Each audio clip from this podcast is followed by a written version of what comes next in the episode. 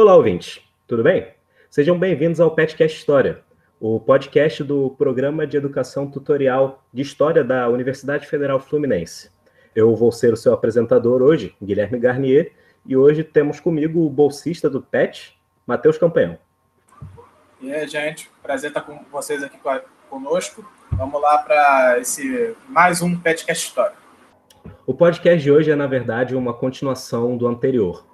É, o tema que vamos tratar é antifascismo e antirracismo. O podcast anterior ficou muito bom, só que muito longo. Nós preferimos dividi-lo. Então, nós continuaremos ele, ele hoje.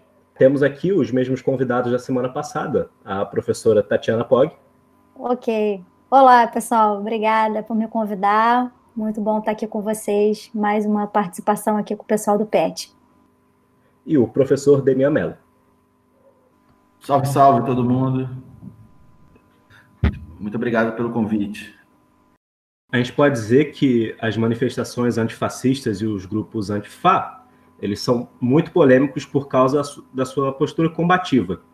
E recentemente foram taxados como, como grupos terroristas pelo presidente dos Estados Unidos, Trump, e por essa sua postura teve um elogio do nosso presidente, Jair Bolsonaro. E a gente sabe muito bem que não é incomum, principalmente por parte da mídia, esses grupos que acabam em, em seus protestos tendo enfrentamentos com a polícia, sendo simplesmente taxados de baderneiros e violentos que não têm nenhum objetivo político. Então, eu gostaria de perguntar para vocês o que é o antifascismo em si e como se mobilizar, como eles se mobilizam. Eles realmente são só é, esses baderneiros violentos ou, ou tem um pouco mais para além disso? Eu gostaria de, de ainda incluir aqui, se vocês não se importarem, um comentário meu sobre a dita teoria da ferradura, que eu acho que desde as eleições de 2018 a gente tem tido um pouco disso.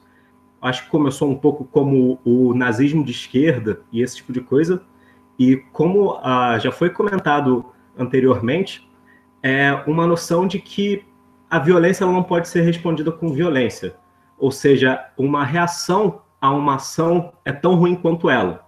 Daí então a teoria da ferradura, sabe? O centro seria o, o, o caminho essencial. Porque se você vai muito para a direita, você cai no autoritarismo, se você vai muito para a esquerda, você cai no autoritarismo. Só que, como os professores já citaram anteriormente, a gente tem um problema de que a gente tem uma extrema-direita em que está defendendo a exclusão e, e a eliminação da, da sua contrapartida. Então, é um, eu gostaria que vocês comentassem essa noção de como responder isso, sabe? É, é a, a, reação à, à intransigência, ela é intransigente? Eu acredito que o, talvez seja o ponto de partida da conversa sobre isso é o fato de que, como você bem pontuou, a violência organizada de uma parte do espectro político localizado mais à direita é absolutamente tolerada, é tratada como uma coisa normal. E esse, digamos assim, essa é uma das sementes para a ascensão de uma alternativa fascista no mundo. É quando você trata o fascismo como uma, uma posição legítima no debate político. E aí a Tatiana colocou isso na fala anterior, ou seja, o, o é como se no, a, a ideia da tolerância permitisse a participação dos intolerantes no sistema político, né? daqueles que, que pretendem é, acabar com a voz contrária deles, e ponto. Né?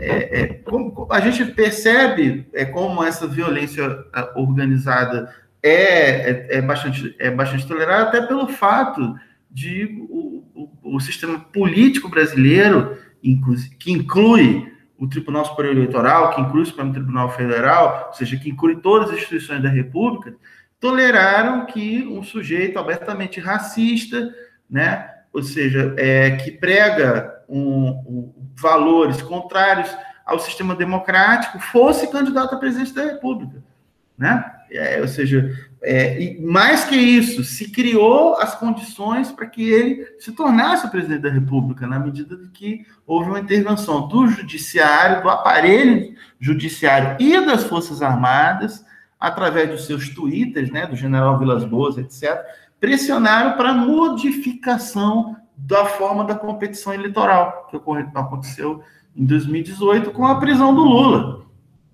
É, Isso foi, digamos assim, é, o resultado de abrir as portas para que isso se tornasse um, uma coisa efetiva. Mas eu lembro também nesse período recente da história é, brasileira, quando eu estou falando aqui, assim, quando se normaliza é, o fascismo, se abre espaço para ele, né? É quando, por exemplo, um grupo é, de radicais de direita que defendem a intervenção militar invadiram um Congresso Nacional brasileiro no final de 2017 pedindo intervenção militar, ou seja, pedindo basicamente o fechamento daquela casa legislativa. É, nenhum foi preso. vamos, vamos imaginar que um grupo de extrema esquerda, certo, é, tivesse é, entrado no parlamento é, brasileiro e para fazer uma manifestação pedindo, sei lá, a insurreição armada, a abolição da propriedade privada, qualquer coisa dessa natureza. O que, que teria acontecido? Ou seja, por muitos menos, os movimentos sociais que se colocam em rota de colisão com os interesses das classes dominantes são brutalmente reprimidos no Brasil, sempre foram. Né? Enquanto que essa violência do, do, da extrema-direita é sempre tolerada. E esse é um elemento, porque o fascismo só prospera porque tem essa tolerância com ele. O Antônio Gramsci tem um, um quando estava observando a ascensão do fascismo na Itália, inclusive antes do Mussolini chegar ao poder, e quando ele era um, um dirigente importante do Partido Comunista é, italiano, ele falou: os fascistas só conseguiram é, realizar seus feitos porque tiveram colaboração de policiais, de delegados de polícia, membros da magistratura, que colaboraram para que essa violência, que é uma violência paralegal, extralegal, pudesse prosperar. E agora, recentemente, a gente viu o quê? Nos últimos meses no Brasil. A extrema-direita fazendo constantes manifestações na, nas ruas, descumprindo as medidas é, necessárias sanitárias é, da quarentena, da, da, do isolamento social para evitar a pandemia, estimuladas pelo presidente da República, ou seja, numa, numa situação é, de é, clara é, confronto às instituições é, da República e são absolutamente tolerados. Tolerados. O, o, o, tal do acampamento de fascistoide em Brasília é tolerado. Está lá, tolerado. Até agora, pelo, não sei, mas até agora, até o momento que a gente começou a gravar esse, esse, esse programa, a Sarah Winter estava solta. Né? É, é, e isso tudo permite né, que eles prosperem né? Porque eles são tolerados como se fosse uma opinião como outra qualquer, né? Como se fosse um, simplesmente mais é, uma, uma, uma opinião. Então, de fato, os movimentos que lutam contra as, uma escalada fascista, eles necessariamente vão ter que saber que vão se enfrentar com a fúria do Estado, né? Que não vai tratar de forma é, como trata a, o fascismo, como trata a extrema-direita, como trata a direita radical. Não vai tratar do mesmo jeito, não trata do mesmo jeito. Trata criminalizando, trata caracterizando como terrorista. Né? O Brasil, lamentavelmente, tem uma lei é, antiterrorista que foi uma imposição do sistema financeiro internacional aprovada ainda no governo da Dilma, né? e que agora pode servir para perseguir a, as pessoas que estão lutando contra o fechamento do regime, contra a implantação de uma ditadura de natureza fascista no Brasil. E daí a ideia do antifascismo. O que, que é o antifascismo? Né? Já tinha, a Tatiana já falou, eu me referi, e vou voltar a retomar isso para a gente pensar o lugar que no antifascismo tem uma série de demandas democráticas que compõem, digamos assim, o horizonte político da sociedade atual. Ou seja, qual é a relação, por exemplo, do antirracismo com o antifascismo? Olha, veja bem, se a ideologia fascista ela sempre traz com ela uma ideia mítica de nacionalidade, de uma nação pura, etc., é, heróica, né? É, heróica, como diria o Alvin, né? o ex-secretário do Ministério da Secretaria de Cultura lá, é, ou seja, essa visão que é, ela, ela é excludente, excludente, ela carrega com ela uma positivação que também tem contornos raciais. É claro que na experiência alemã isso vai ser muito mais pronunciado, porque o antissemitismo é uma componente central da ideologia é, nazista. Mas lembrando que o nazismo não era, não, era antissemita, mas era contra os ciganos também, né? era contra as pessoas com algum tipo de deficiência física, né? Tinha esse elemento da eugenia, que, aliás, é bom lembrar, é uma ideologia produzida nos Estados Unidos da América. Ou seja, o fascismo é uma síntese de uma série de movimentos que, no plano da cultura, da produção de percepções do mundo, da política, estavam em circulação no mundo daquele contexto. Ou seja, na ideologia hitleriana, você tem o racismo que também é formado, por exemplo, da, com as ideologias que justificam o imperialismo. O, o Hitler era um grande admirador do Império Britânico, do ponto de vista dos seus procedimentos de constituição do Império. A pretensão nazista era a constituição do Império. Então você tem fontes né, desse, desse pensamento, entre as quais o racismo. Ou seja, é, é, possível dizer, ah, mas no caso italiano isso não é muito verificado, porque, inclusive, uma parte importante dos judeus é, italianos é, fizeram parte do Partido Nacional Fascista, é, apoiaram o regime pelo menos até 1938, quando Mussolini faz um acordo lá com Hitler e, e, e, promulga é, leis é, racistas, antissemitas, né? Que era, enfim, e aí isso começa a gerar uma série de tensões é, dentro da própria Itália, no próprio regime é, é, é italiano. Ou seja, eu estou chamando a atenção que a componente racista ela é muito central no fascismo, né? Por causa dessa ideia mítica de nação também, né? Ela está presente em outro tipo de em outros em outros movimentos fascistas em várias latitudes do mundo né? É, inclusive nos Estados Unidos né? A Tatiana estudou pode falar com mais propriedade porque seu campo de pesquisa que ela estuda há muito tempo já. Mas enfim está presente nessa ideia o racismo contra a população negra né? O racismo contra os judeus também né é, enfim, isso tudo está presente é, no, no, no, fascismo. Por que eu estou dando essa volta? Porque não tem como é, você ter um movimento antifascista que luta contra o fascismo que ele, que ele não seja, ao mesmo tempo, um movimento contra o racismo. Percebe?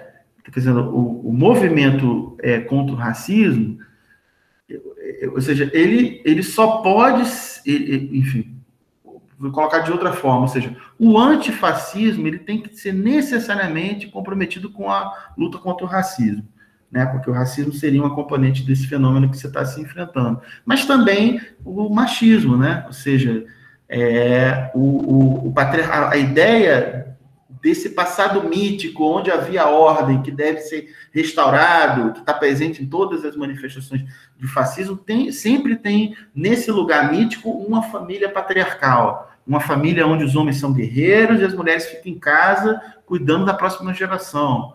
Né? É, é, então, ao mesmo tempo, o fascismo tem esse aspecto da masculinidade, é, é, esse machismo, é, in, in, inclusive violento, né? Essa ideia que está presente, por exemplo, numa das fontes fundadoras do movimento é, fascista na Itália, que é o movimento futurista, né? No famoso manifesto futurista, onde aparece a ideia da guerra como única higiene do mundo e aparece também o desprezo pela mulher, né? Como um elemento componente desse desse, desse fenômeno. Olha, o Mussolini, inclusive, no início do movimento fascista, como ele é um ex-militante do Partido Socialista, né? Quando ele, forma, ele foi expulso, justamente porque ele queria que a Itália entrasse na guerra, né? Defendendo a entrada da Itália na guerra, foi expulso do Partido Socialista. Mas ele, ele defendeu algum, aí tinha alguns elementos no fascismo originário que carregavam um pouco do programa que vinha de antes, do passado de esquerda do,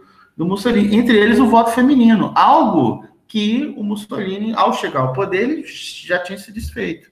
Ele tinha se desfeito da ideia de república, ele tinha se desfeito da ideia de voto feminino, ele tinha se desfeito da própria ideia de abolição do Senado, e você tem um legislativo com uma Câmara só. Ou seja, todas essas ideias que vinham, ele vai abandonar tudo isso para fazer os compromissos com as elites tradicionais para chegar, para chegar no poder. Então, efetivamente, o fascismo tem essa componente é, machista, né? Essa componente do desprezo é, à, à, mulher. Então, o movimento antifascista deve necessariamente é, ser contra o machismo. Né? Ou seja, perceba que, como o fascismo é anticomunista e antidemocrático, se ele é antidemocrático, ele, obviamente, ele vai ser contra as conquistas democráticas.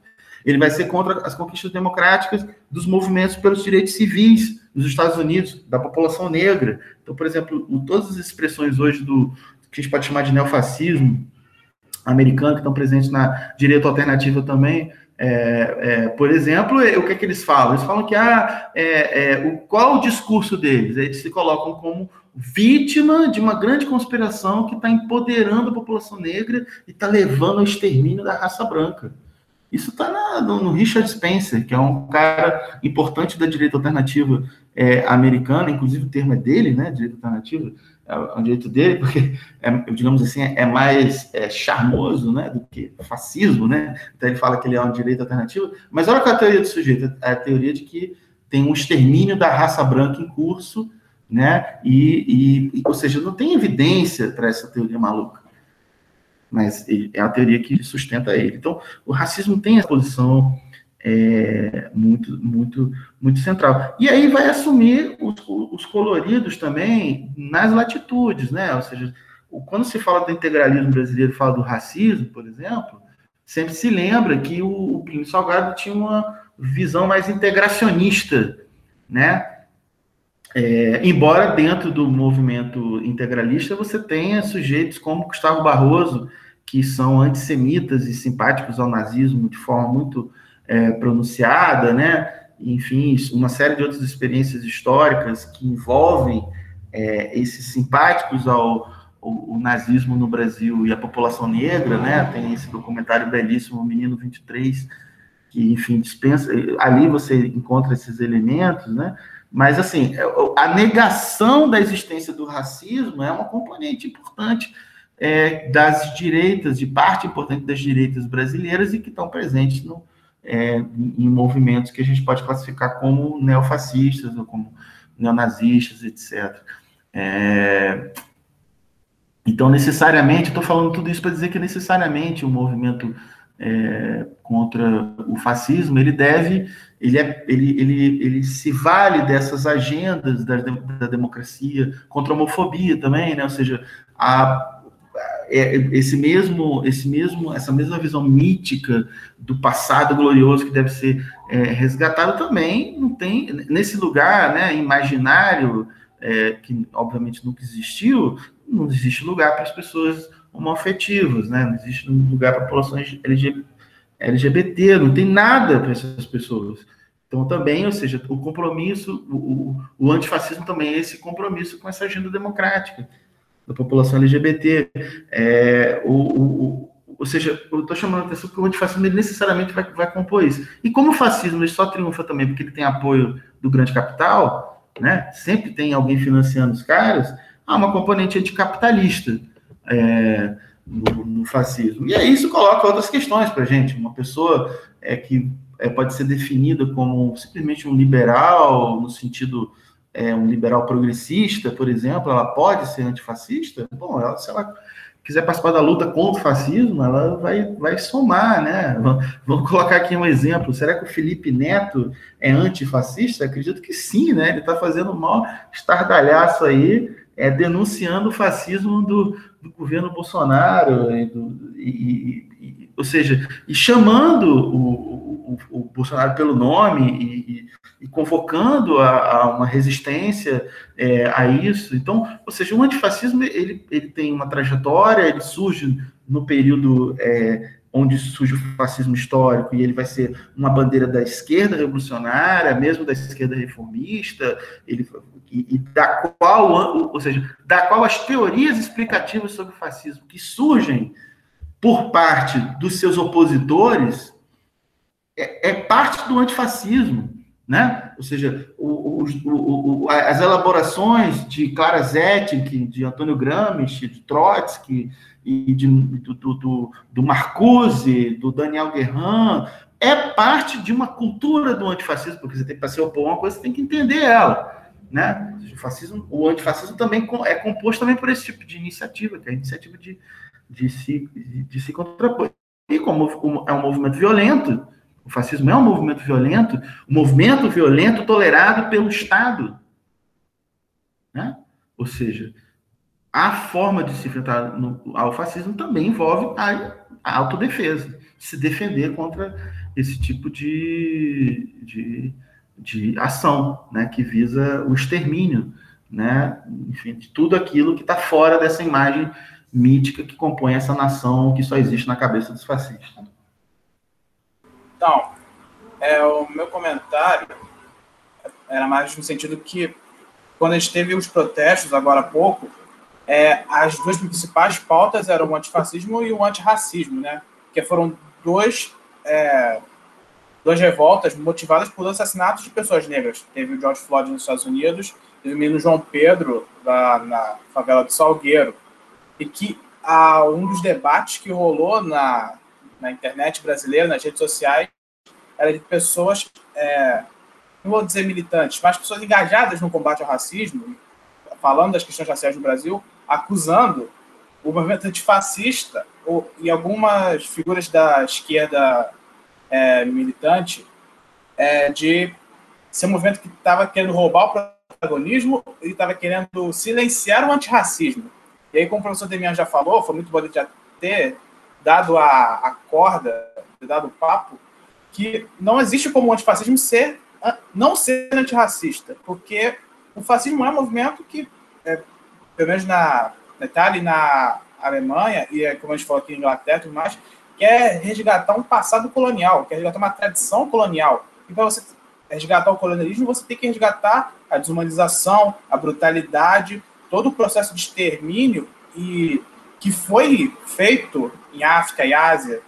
Então, é, esse tipo de esse tipo de argumentação, a meu ver, é desconhecimento muitas vezes conhecimento de figuras que eles mesmos reivindicam, como Angela Davis, é, Malcolm X, os Panteras Negras, porque eles pensam que é, basta resgatar uma cultura africana, resgatar uma imagem africana e ter uma cultura isolada de que você o marxismo ele não é algo que é, seja útil para a população negra que tanto sofre é, de um racismo, a violência do Estado.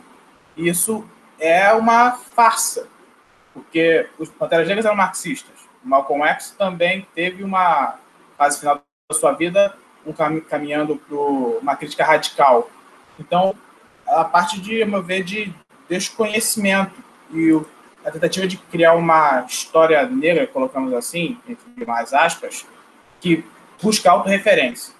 A história do continente africano e, e, portanto, o racismo que ele sofre, eles vai ser entendido e resolvido quando você se voltar para a África e nas populações negras fora da África, elas se voltarem para essa herança africana. E o, uma entrevista do Rio Newton, um dos líderes, um dos fundadores do Partido dos Panteras, ele diz que só isso não basta. Só você se voltar para a cultura não é o suficiente, porque você não está indo na raiz do problema. Você, o Partido dos Panteras Negras, que muitos desses tanto gostam de reverenciar, ele queria uma revolução popular. Ele falava all power to the people, todo poder ao povo. Você estava falando de revolução. O Rio, ele fala na entrevista ao The Movement que você é o nacionalista revolucionário tem que ser socialista. Então, ele tem que querer revolução, tem que querer poder ao povo. Se você somente quer é, resgatar a africana, mas sem tratar de você é, tratar da tomada do poder pelo povo, e aí entra todo o povo trabalhador, no, é, você não está sendo revolucionário. Você está sendo nacionalista, que ele fala nacionalista reacionário. E aí eu, para finalizar, eu cito o Aimé César, do, no, um texto de 1950, um discurso sobre colonialismo, porque lá ele já percebe como que o fascismo ele está intrinsecamente ligado a, ao capitalismo porque ele reivindica uma tradição colonial. E o colonialismo é engendrado pelas potências capitalistas do mundo. Então, quando ele, ele diz, assim, vou, para, vou, vou citar ele, ó. Valeria a pena estudar clinicamente, no pormenor, os itinerários de Hitler e do hitlerismo e revelar ao burguês muito distinto, muito humanista, muito cristão do século XX e traz em si um Hitler que se ignora, que Hitler vive nele, que Hitler é o seu demônio. E mais para frente ele fala que no fim do capitalismo, desejoso de se, de se sobreviver a Hitler. No fim do humanismo formal e da renúncia filosófica a Hitler. Então, lá em 1950, o Aimé Césaire já, tava, já tinha chegado à conclusão de que o fascismo e capitalismo, eles estão juntos. Então, se você é antifascista, você tem que ser antirracista no, no, é, sem e não tem muita opção. É, não tem como ser antifascista e silenciar e solapar o antirracismo e fingir que ele não existe, fingir que é uma pauta, uma pauta secundária. É, então, eu achei, assim, muito bons os comentários, tanto do Demian quanto do Matheus, né, é, que costuraram muito bem essa relação é, do fascismo, do, na verdade, do antifascismo com as pautas antirracistas, antimachistas, né, é, é, de defesa da democracia, porque o antifascismo ele surge historicamente como uma reação ao fascismo, e esses elementos, né, de racismo, machismo, né, autoritarismo, de rejeição às instituições é, republicanas e democráticas, são elementos centrais para o entendimento do fascismo. Então, você não tem como ter uma luta antifascista sem a, a, a presença né, da, da, rejeição a esses elementos. Né? Acho que, enfim, eu não vou me repetir aqui, né, mas eu gostaria de fazer um resgate histórico aqui, né, do, do, do surgimento né, do, é, do antifascismo é, no mundo, né, suas primeiras expressões, porque eu acho que vale a pena né, a gente pensar como que o antifascismo se construiu no momento em que o fascismo é, surgia no, no cenário político do mundo lá no Entre Guerras e como que ele se conforma hoje, né? É, apesar de, obviamente, terem uma série de, é, de pontos de continuidade, de tipo de estratégia, né? Enfim, é, alguns elementos é, é, eu acho que é, vale a pena a gente comentar, né? Uns elementos do contexto atual também acho que vale a pena a gente comentar. o antifascismo, né? Ele surge, né? Como exatamente uma reação ao fascismo nesses países onde o fascismo estava é, se organizando e teve regimes vitoriosos, né? Então, no caso da Itália, no caso da Alemanha, né? É, no caso da Alemanha, já existiam dentro dos próprios Partido Comunista Alemão e do Partido Social Democrata Alemão coletivos que eram antifascistas, né? Coletivos é, que procuravam, né, justamente é, fazer um, um, enfrentamento, um combate ao fascismo durante a própria República de Weimar, né? Porque o contexto em que esses grupos antifascistas surgem é um contexto de confrontos profundos entre os grupos fascistas que já estavam se organizando ali, inclusive o Partido Nacional Socialista, né? É, e os grupos socialistas dentro da República de Weimar. Né? Existiam confrontos, é, inclusive violentos, né? Eles se encontravam, né, em grandes passeatas, enfim, se confrontavam ali, né? Dentro desse contexto, né, é que ah, os, os, partidos já existentes mesmo, né, como o KPD, o SPD, vão formar alas é, antifascistas. Né? E essas, só que essas alas elas eram ligadas aos partidos ainda, né? Então estavam dentro de uma conformação que ainda era meio centralizada. No caso do KPD, ele tinha uma ala que era conhecida como Kampfbund, né? E no caso do SPD, era o Reichsbanner Schwarz-Rot-Gold, né? É, em 32, né, é organizado uma aliança né, de, de, de, células independentes antifas né, que vão aparecer de forma desligada dos partidos mesmo. Né? E aí é que a gente aí que surge né, a primeira é, ação antifascista. É, uma, é o momento em que surge, então, em 1932, surge a primeira, né, é, é, esse primeiro coletivo que é conhecido como antifascista mesmo, né, ação antifascista, é, independente dos partidos mesmo, né? Então eles vão se organizar em comitês de unidade, em células de combate ao fascismo, né, de autodefesa das comunidades, é, e enfim, esse é um tipo de experiência que vai ser inclusive é, exportada para outros países. Nos Estados Unidos também tem né, uma formação de coletivos desse tipo, né, independentes, agindo de forma é, descentralizada, com presença forte de anarquistas, é, nos anos 20 e 30 vão aparecer nos Estados Unidos e no Canadá é, coletivos com essa característica justamente para combater né, as organizações e grupos fascistas que existiam nos Estados Unidos. Sim, esses grupos já existiam lá também, só que na correlação de forças esses grupos não foram vitoriosos nos Estados Unidos. Então, para combater o Friends of the New Germany, German American Bund, surgiram várias ligas antifascistas é, nos Estados Unidos nesse contexto, né? Então é, tem a Liga Antifascista da América do Norte, fundada em 1923, que foi a, a, a maior, né, liga, liga antifascista é, desse período, né? Um conjunto de negros antifascistas também, que vai ser é, organizado em meados dos anos 20 pelo Web de Bois, né? E a Liga Americana contra a Guerra e o Fascismo, que vai ser uma frente, né, é, anticomunista formada já nos anos 30, né?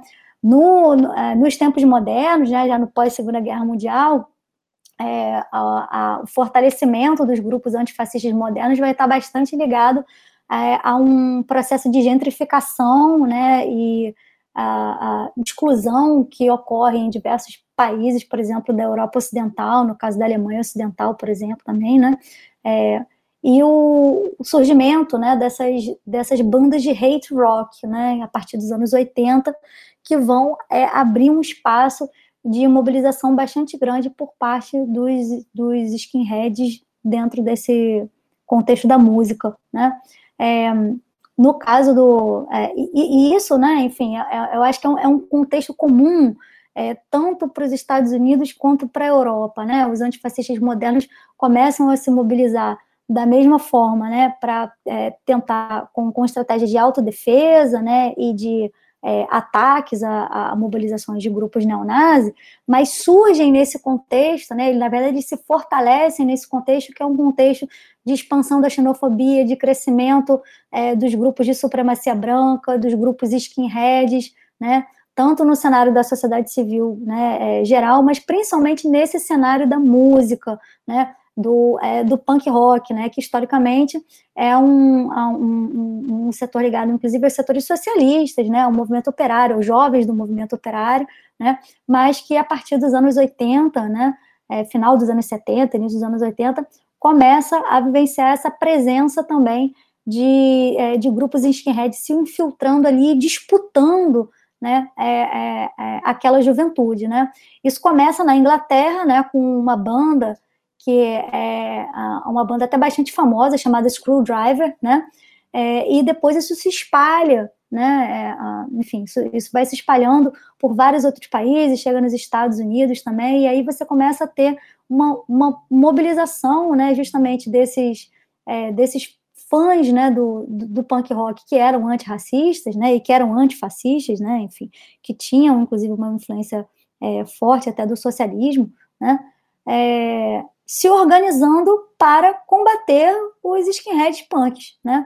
Então você tem, né, a, a ação antirracista, é, é, ela se forma a partir desses é, fãs do punk, né, um conjunto de jovens de esquerda, alguns anarquistas, alguns socialistas, para tentar fazer frente, né, a essa chegada do, do, dos white skins, né, como eles são é, conhecidos, né. É, esses grupos, por exemplo, já tiveram, né, é, hoje em dia eles já se apresentam de uma forma é, um pouco mais organizada, né, então, por, é, por exemplo, já fizeram parte de um, é, da, daquele movimento de Charlottesville, né, eles estiveram presentes em Charlottesville, né, é, tiveram presentes em 2002 também, né, com, teve um, uma organização, né, de um, de um festival neonazi lá, com a fala de, um, de, uma grande liderança chamada Matt Hale, e eles conseguiram né, perturbar né, a fala do cara, né, enfim. É, então, é importante, né, acho que primeiro a gente dá, uma, uma diferenciada entre é, é, a, é, a, entre a, a, forma de organização dos antifas, né, é, e eu acho que tem uma confusão muito grande também entre é, antifas e black blocs, né? Que as pessoas acham que é a mesma coisa, né? Enfim, é, os Black Blocs surgem também, né, num, acho que num, num, surgem na Alemanha, num contexto de 1980, não remontam a esse passado histórico como os antifas, né, que carregam é, uma, uma, trajetória é, histórica de, de, combate ao fascismo desde o Entre Guerras, os Black Blocs não, eles surgem a partir é, justamente de um, de um processo de, de, ocupação mesmo, né, de espaços de construções abandonadas e desabitadas na, na Alemanha Oriental, né? É, e essas, essas ocupações, né, que eram conhecidas lá na Alemanha como movimento de ocupa, né, é, elas eram, é, elas precisavam ser defendidas, né, elas sofriam forte repressão, é, tanto por parte dos policiais, como por parte, mais recentemente, dos grupos neonazistas, né. Então, os Black Blocs se formam, né, originalmente como uma forma de defesa dessas ocupações, né, como é, uma defesa pela luta pela moradia, pelo acesso à cidade, né, e que é, é, depois começam né, a, a, a, se organizar também é, a, é, contra não apenas é, os grupos né, é, neonazistas, mas em defesa também de protestos com um contexto popular, democrático, né, enfim, é muito, é muito, as suas ações diretas ficam bastante marcadas pelo ataque a propriedades privadas, né, quebra de fachadas de grandes multinacionais, enfim, carregam também né, um, um, um conteúdo crítico do capitalismo é, muito forte. Com relação ao antirracismo, né, para eu também não sair me repetindo é, com relação ao que o Demian e o Matheus já falaram, eu acho é, importante ressaltar que a luta antirracista ela é maior do que a luta antifascista, né? Assim, ela, ela consegue mobilizar um, um conteúdo maior de pessoas, né? Envolve, né? Uma massa, né? Com propostas ideológicas que são bastante variadas ali, né? Nem todas as propostas antirracistas são antifascistas. Então a gente pode dizer que todo antifascismo tem que ser antirracista, mas nem todo antirracismo é antifascista, né? É, é, enfim, então, ali naquele conjunto né, de pessoas protestando, como a gente viu nos Estados Unidos, ouviu agora no domingo aqui no, no Rio de Janeiro, você tinha uma, um, um conjunto de pessoas, né, que é, com propostas ideológicas muito mais variadas, né, que iam desde um antirracismo liberal, né, até mesmo as vertentes revolucionárias, né, enfim. Então, é, é, esses protestos, eles são importantíssimos, né, porque eles são uma manifestação, né, uma explosão, né, o protesto ele explode como uma gota d'água mesmo de uma construção histórica e estrutural do racismo.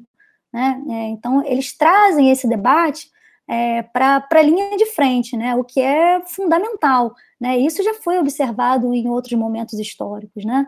É, por exemplo, nos Estados Unidos, isso foi bastante observado nos anos 60, nos anos 70, né? É, inclusive protestos que derivaram em ganhos reais, em transformações reais na sociedade, né? como a, a aprovação dos direitos civis, né? enfim. Só que é isso, os protestos eles têm que se converter né, para algo para além dos protestos, né, ou seja, para além da, da, da, explosão espontânea da fúria, do inconformismo, né, eles têm que se converter num movimento social, com projeto, com propostas de ações concretas, que foi isso que se observou nos anos 60, né, é, é, e é algo que, veja bem, né, acho que tem que cortar, obviamente, né, um, um, um, elemento pedagógico aí, né, cultural, com debates em escolas, né, em, é, em praças, né, enfim, a partir de é, manifestações culturais, né, mas isso tem, tem que ir para além disso, né, acho que eu concordo muito com um pedaço do, do, do, do comentário do Matheus, né, que falava né, de, de, de, de, ações né, que tem que ir para além do campo cultural. Né? Elas precisam se concretizar né, num tipo de proposta de reforma da polícia, de reforma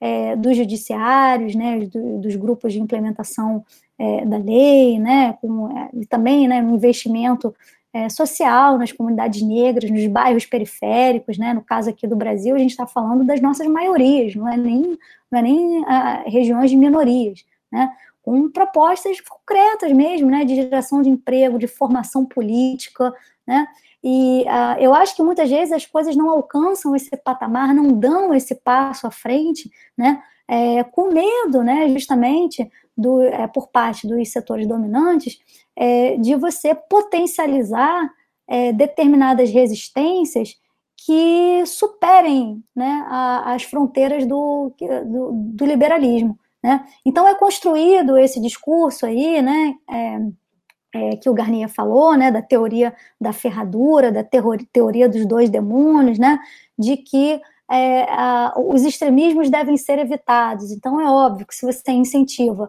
é, cursos sistemáticos de formação política para uma população que é historicamente, estruturalmente reprimida, subordinada, assassinada, você pode gerar né, um potencial de extremismo aí. Né? É o que acontece quando você tem a explosão né, desses, desses protestos, esse tipo de coisa. Né? Você tem grupos ali né, que tem uma atuação mais pacífica e grupos né, que vão é, extrapolar, né, dar um passo à frente para expressar esse descontentamento é, de uma forma mais violenta, né, extravasando toda a violência que essas pessoas vivem e colocando isso para fora, né?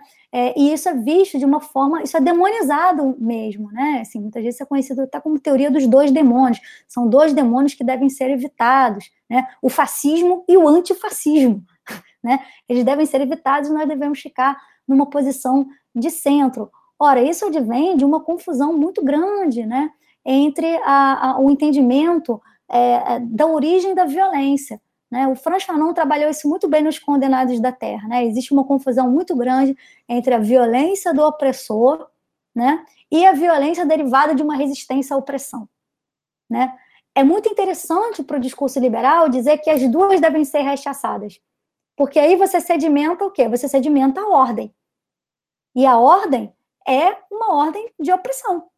Né? Você, né, você obstaculiza níveis mais profundos de transformação, dizendo que algum, não, de que nenhuma violência, nenhuma violência é aceitável. Então, primeiro, você naturaliza a ordem, passando a impressão de que ela não tem violência, né, de que viver numa democracia liberal não é uma vivência é, com violência, com opressão e com dominação, né, e que a violência é somente a externalização de uma violência direta, né, de destruição, enfim, como se o liberalismo em si não fosse uma forma violenta, não fosse uma forma destruidora. E aí você coloca dizendo, não, né, então, né, não pode ter o fascismo, não pode ter o antifascismo. Só que nós já vimos, né, que a experiência histórica nos mostra como que o fascismo ele é tolerado pelas formas de democracia republicana. Né? Como que se fecham os olhos justamente porque as formações do liberalismo ela é atravessada por um racismo que é estrutural, por um machismo que é estrutural, né? por uma homofobia, uma LGBTfobia que também é estrutural, né? É, é interessante como é, esses tipos de violência eles são tolerados ou há um fechar dos olhos sobre esse tipo de violência. E aí quando se reage, né, é, de forma mais acirrada contra isso, aí isso sim também, aí isso, isso é visto como uma violência inaceitável, né? Então isso é muito complicado, né? Assim, eu acho que um, a gente precisa, né, é, começar a refletir seriamente sobre isso. Foram poucos autores, né, é, que refletiram sobre isso, né? Eu acho que isso ainda é, é ainda é muito pouco refletido dentro do movimento social, a questão da violência, né, até que ponto você pode ter uma violência redentora, né, que é uma violência que vai caminhar no sentido de te libertar da opressão, né, e uma violência que é impingida para fortalecer a opressão, né? Enfim, e aí, é claro, é muito interessante o liberalismo dizer que rejeita as duas violências, né, porque aí você mantém é, a, a ordem liberal com todas as suas violências de forma naturalizada. Então, a primeira questão colocada pelo, pelo Guilherme, é, enfim, que remete a essa polêmica atual de alguns setores do movimento negro que é, criticaram um eventual roubo do protagonismo na luta contra o racismo. Importante sempre pontuar que isso não é uma posição de todo o conjunto do movimento negro, mas de uma parte dele até porque tem uma parte importante do movimento negro brasileiro que é socialista, né? Então não é, não acredita nessa divisão compartimentada entre a luta, a luta contra o racismo e a luta contra o capitalismo, a luta contra o fascismo, né? Acho que a questão é isso é um, é um debate do, do movimento social, debate estratégico. Isso, isso são, são posições que dividem a esquerda é, atualmente e, e é, e que é, carregam, né, são, são sintomas das dificuldades estratégicas que a esquerda atravessa no último período. Obviamente, pela forma com que eu fiz a minha exposição, e até por ser, eu sou marxista, então eu, eu, eu, eu coloco as coisas desse modo, né? Ou seja, não acredito que você tenha, é uma questão ética, né? Ou seja, não tem como ser contra o fascismo e não ser também contra o racismo, sabendo que, obviamente, os sujeitos sociais que são o objeto da opressão, eles têm protagonismo na luta sempre, né? É, é, mas o, o, se trata de criar uma cadeia de solidariedade entre todas as, essas lutas, porque o fascismo objetiva é, é o extermínio e, e, a eliminação da cena histórica de todos, né? Ou seja, é, inclusive ou seja, todos que estão envolvidos nessa contenda são objeto de ódio e de, é, de ódio do fascismo. Agora, eu queria mencionar só um elemento importante sobre a origem dos antifa, que a Tatiana colocou tão bem. Queria lembrar o seguinte: é, é, você só consegue entender esse, esse tipo de iniciativa que se eu, eu foi operado a despeito é, de posições dos partidos mais importantes, ou seja, do Partido Comunista Alemão e da social-democracia alemã, por causa das dificuldades que as estratégias é, é, desses partidos apresentaram nesse período na luta contra o fascismo. Olha, no caso dos comunistas, a Internacional Comunista no, no início dos logo depois da ascensão do Mussolini, vai ter todo um debate muito importante sobre a natureza do fascismo, onde se destaca é, a Clara Zetkin, né, que vai escrever um documento que acaba de ser publicado no Brasil, foi publicado no ano passado, né, como combater o fascismo, fazendo uma caracterização, texto de 1923, muito interessante. É, ou seja, tratando o fascismo como um fenômeno específico, etc. No final dos anos, dos anos 20, com a consolidação do fenômeno do stalinismo na União Soviética e na própria Internacional Comunista, essa teoria, digamos assim, mais sofisticada sobre a natureza do fascismo que vai estar tá, foi apresentada pela Clara Zetkin é, em 1923 vai ser abandonada para uma teoria que basicamente é, a gente pode é, chamar do ponto de partida dessa desse péssimo hábito que existe da esquerda de denominar qualquer coisa de fascismo né? Ou seja, essa generalização meio irresponsável de chamar qualquer coisa à direita de fascista, né? De alguns anos atrás, a, a gente da esquerda dizia que o Sérgio Cabral era fascista, que o, o, o, PSDB era fascista, que o Lula era fascista, sei lá, enfim, obviamente que isso não tem sentido nenhum. Agora, no contexto específico da luta contra a emergência do fascismo na Alemanha, essa teoria que pro o stalinismo chamava de teoria do social-fascismo, né? quer dizer que a, social-democracia é como se fosse uma ala esquerda do fascismo. O que isso, isso indicava do ponto de vista da política? Que não tinha como fazer nenhum tipo de aliança com a social-democracia para se contrapor ao fascismo. Do mesmo jeito, os social-democratas oficiais faziam muita propaganda tentando igualar o fascismo aos comunistas. Ou seja, as duas principais organizações ligadas ao mundo do trabalho, ao movimento operário alemão, que era o movimento operário mais poderoso do mundo, ou seja, o Partido Comunista e a Social Democracia, todos os, as duas organizações tinham programas estratégicos que impediam aliança dessas organizações contra o inimigo comum. Então foi necessário que as iniciativas surgissem a despeito das posições dessas organizações. É, enfim, é dessa época que as dissidências no interior do Partido Comunista Alemão vão gerar algumas cisões importantes. E é significativo que a liderança dessas cisões seja nada mais nada menos que os principais autores que elaboraram sobre o conceito do fascismo nesse contexto. Lembra aqui do August Thalheimer, por exemplo, que vai ser expulso do Partido Comunista Alemão e vai criar um outro Partido Comunista. É, o enfim, o, a, as posições que o Trotsky, né, o Trotsky escreveu muito sobre o contexto da emergência é, do fascismo, do perigo que era o nazismo na, na Alemanha, e como o nazismo não era uma brincadeira, não era uma direita tradicional, não era a mesma coisa, recuperando em certa medida as elaborações da Clara Zetkin, né, de, de meados dos anos 30, anos 20. Pois bem, é por isso que o, essas iniciativas, a Liga Antifascista, ela vai surgir, digamos assim, por fora né? Porque tem essas polêmicas no interior, tem essas orientações estratégicas dessas organizações que vão ser é, trágicas, né? Porque essa divisão da esquerda, ela obviamente ajudou na pavimentação da ascensão de Hitler. É, bom, eu vou, vou, agora só fazer um comentário é, breve para acrescentar co coisas que a Tatiana colocou é, de forma muito é, pertinente e correta, né? sobre, enfim, esse, essa cena do antifascismo da, da, dos anos 70 para cá e, e esses, essas expressões. Eu, eu, eu, eu, faria o seguinte comentário, né? bem uma discordância com que a, que a Tatiana falou, assim, não é que os black bloc não sejam a mesma coisa do antifascismo. O Black Bloc não é um, uma, não existe uma organização, pronto, uma coisa que é semelhante, não existe uma organização chamada Black Bloc, nem uma organização chamada antifascista, né? Ou seja, o Black Bloc é uma tática, na minha opinião, é com pouca eficiência, mas é uma opinião minha.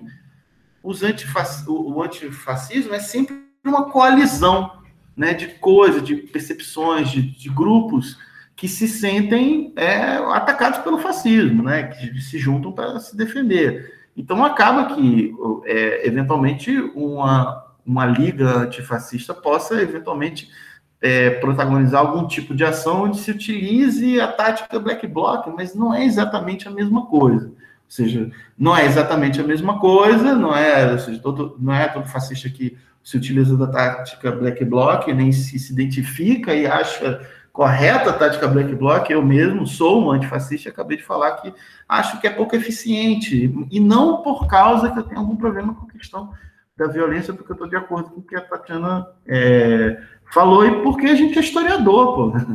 É, a gente tem que olhar, as, como diria o velho, o, o, secretário florentino, o Nicolau Maquiavel, a gente tem que pensar a política a partir da, da verdade efetiva da coisa, não como a gente queria que ela fosse. A violência faz parte da disputa é, política, principalmente quando entra em cena um tipo de contra-revolução de massas que é o fascismo. E aí entra no, na questão da teoria da ferradura. Ou seja, o que, a teoria da ferradura ela remete? Ela remete a posições que no período da entreguerra eram posições de, digamos assim, de apoio é, tímido ao fascismo. Nos Estados Unidos, por exemplo, é, muito. O que, como é que o, o, os fascistas se manifestavam do ponto de vista da defesa de determinadas posições é, para que fossem adotadas pelo Estado americano? Era a famosa política de não intervenção na América. Todos os fascistas,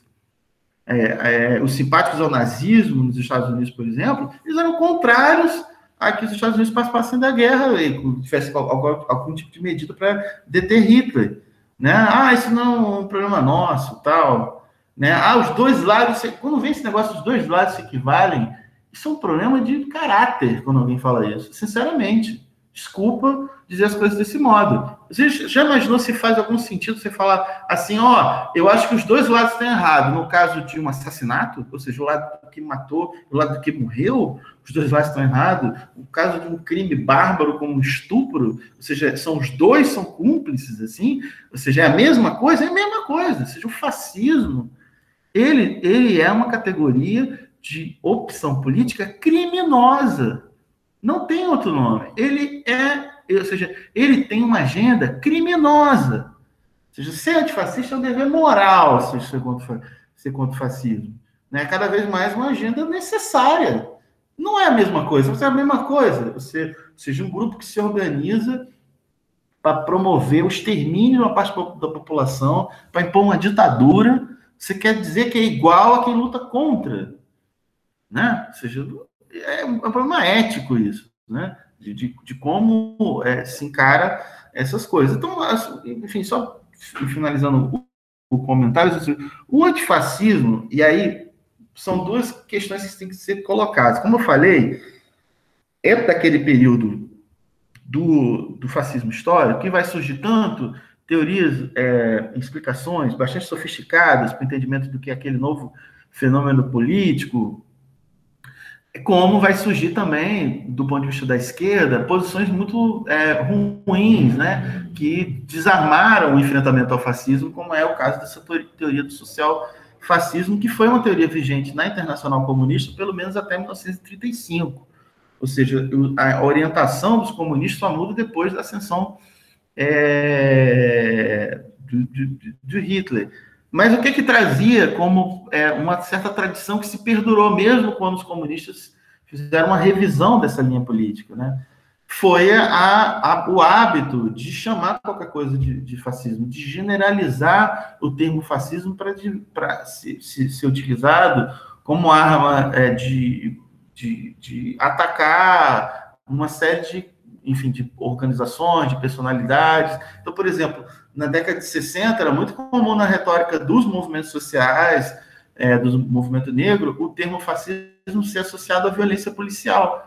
Por exemplo, um, um, uns dois anos atrás, um amigo me mandou um documento dos Panteras Negras, falou: ah, aqui os Panteras Negras tem uma discussão sobre antifascismo. Eu fui ler o documento, nem me recordo o título dessa fonte. Documento muito interessante, uma fonte primária de uma organização política com um viés socialista, como foi colocado aqui. É, entretanto, como é que aparece o termo fascismo nesse documento? Como e similar à violência policial. É, ou seja, é, não é bem o fascismo a violência policial, embora o fascismo tenha violência policial, se chama como um, um de seus elementos, né? Assim, é, é, é então, é, o que que, mas eu, aí, do ponto de vista da resistência ao fascismo, o que é que isso acaba provocando? Isso pro, provoca, digamos assim, um alargamento desse ecumenismo dos chamados movimentos antifascistas, né, dos antifas, né? Eles sempre são coalizões, eles sempre vão ter dentro deles é, é, é, pessoas que são é, anarquistas, autonomistas, ecologistas, né? É, ou seja, muito comum no movimento ambientalista, né? A caracterização de determinadas ações do Estado, de destruição da natureza, como vincular isso a um, um, uma iniciativa fascista entre as feministas, né? Ou seja, o, o, o, e nem sempre de forma equivocada esses, essas correntes, esses movimentos sociais, essas fronteiras de luta democrática acusam seus inimigos de fascista. Eu estou falando que nem sempre, vezes eles são mesmo é, fascistas, né? Os que estão sendo acusados de perpetrar esse tipo de violência, né? Mas nem sempre. Então, o fascismo também tem, ou seja, então isso é o que provoca o fato de que e aí tem uma outra questão que é que onde é que fica os liberais, por exemplo? No, no, no, na questão da luta contra o fascismo. Eu falei que no fascismo histórico, a posição majoritária de, das direitas, sejam conservadoras ou, liberais, foram ser ou coniventes ou lenientes com o fascismo. Ou se coligaram ou acharam uma, uma boa medida para deter o avanço do comunismo, né? É, só que você tem a guerra, né? Ou seja, na, na guerra mundial se forma uma grande coalizão internacional onde é, conservadores como Churchill, que tinha apoiado e tinha sido muito simpático ao fascismo italiano na guerra, ele está lá como primeiro-ministro. É bem, sempre bom lembrar, num governo de coalizão, né, onde participavam também os trabalhistas, o próprio é, Clement Attlee, que vai se tornar o primeiro-ministro é, trabalhista logo depois da guerra, vencendo uma eleição contra o próprio Churchill, mas o Churchill era um conservador, estava lá, né, na coalizão contra o fascismo, o, o, o eixo, né, ou seja, a mesma coisa, o, o, Franklin Roosevelt era um liberal, inclusive é, digamos assim, é, é, é o, o, o político da época histórica que condensa essa é, essa transformação semântica do termo liberal que marca a, política, é, a cultura política americana, né, que dá essa conotação que, todo mundo que estuda os Estados Unidos sabe, né, que o termo liberal nos Estados Unidos remete a algo como uma esquerda reformista, moderada, mas uma coisa mais à esquerda, diferente do que esse termo é, geralmente é, é, tem, é, tem conotação aqui na América Latina e na Europa também. É, é, enfim, ele lutou contra o, os Estados Unidos foi importante. Nada, é, é óbvio, nada do ponto de vista do sacrifício de pessoas e do empenho para derrotar o eixo se compara ao sacrifício da União Soviética, mas os Estados Unidos e a Inglaterra faziam parte da coalizão internacional. Então você tinha, nessa coalizão contra o fascismo efetivo, você tinha liberais, conservadores, você tinha uma ala da Igreja Católica, que depois vai dar origem aos partidos democratas cristãos, tinha uma série de posições. A questão toda é que essa grande coalizão para de, de, de derrotar o fascismo na Segunda Guerra Mundial, ela é desfeita assim que a guerra acaba. E ela é desfeita em favor da ideia de que agora o inimigo é o comunismo. E, e aí é que surge as ideologias típicas da Guerra Fria, como a ideia, a teoria do totalitarismo, né? que coloca em pé de igualdade o Terceiro Reich e a União Soviética é, é, que é, tem, obviamente, uma conotação ideológica, né? no período da Guerra Fria, colocar para os Estados Unidos os inimigos de ontem e de hoje numa mesma chave é, explicativa. E é onde parte a tal da teoria da, teoria da ferramenta. Essa teoria que quer desqualificar a resistência ao fascismo. É, se qualificar a esquerda de forma geral, né? E, onde, e principalmente quando, contra a opressão, as esquerdas, em suas várias é, sensibilidades, se valem de um mente liberal, que é o de resistência.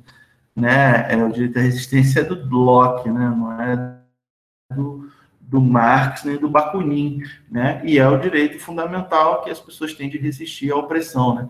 É, e esse é um princípio do liberalismo, né? E, e os liberais sempre são contra, né?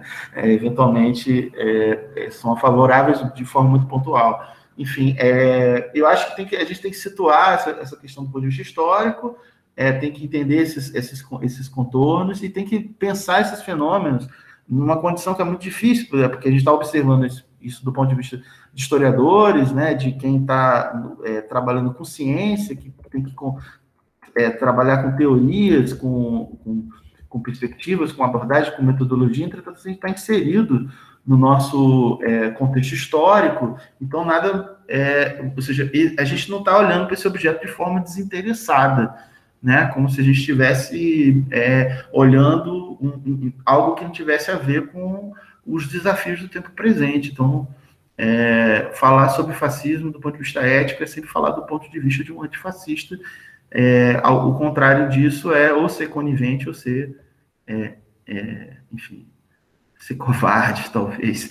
Esse fenômeno. Estou falando isso só para encerrar esse comentário, até porque eu estou falando aqui para historiadores, porque foi uma tendência forte na historiografia é, do século XX, depois da Segunda Guerra Mundial, a historiografia do fascismo, da qual o, um dos primeiros é, a se pronunciar nesse sentido foi o italiano Renzo De Felice, a ideia de que uma boa historiografia objetiva sobre fascismo deveria ser uma historiografia que fosse anti-antifascista. Percebem? Ou seja, que como se fosse, ou seja, no final das contas, é, é, ninguém admite, mas o, o que se pregava ali era uma ideia de neutralidade, como se fosse possível, né? Ser neutro diante de um objeto é, como esse. Ou seja, é, é, é, é, necessário ser objetivo, né? Com certeza, senão a gente não vai estar fazendo ciência. Mas neutro é, é como diria uma grande amiga, nem detergente. Muito obrigado. É isso. Agradecemos aos nossos convidados e também a vocês, ouvintes, que nos acompanharam nesses podcasts de duas partes. Os últimos avisos são, basicamente, a produção. O nosso produtor foi o Felipe Camargo e o roteiro ele foi coletivamente construído entre Matheus Campanhão, Linha Castanho e este que vos fala, Guilherme Garnier. Um último pedido, se por gentileza você puder nos seguir nas redes sociais. É, no Facebook nós estamos como www.facebook.com/pethistoriauf. No Instagram estamos como arroba pethistoriauf e no Twitter estamos como Pet História. Apenas Pet História porque nós chegamos primeiro. Muito obrigado. Se cuide. Volte sempre.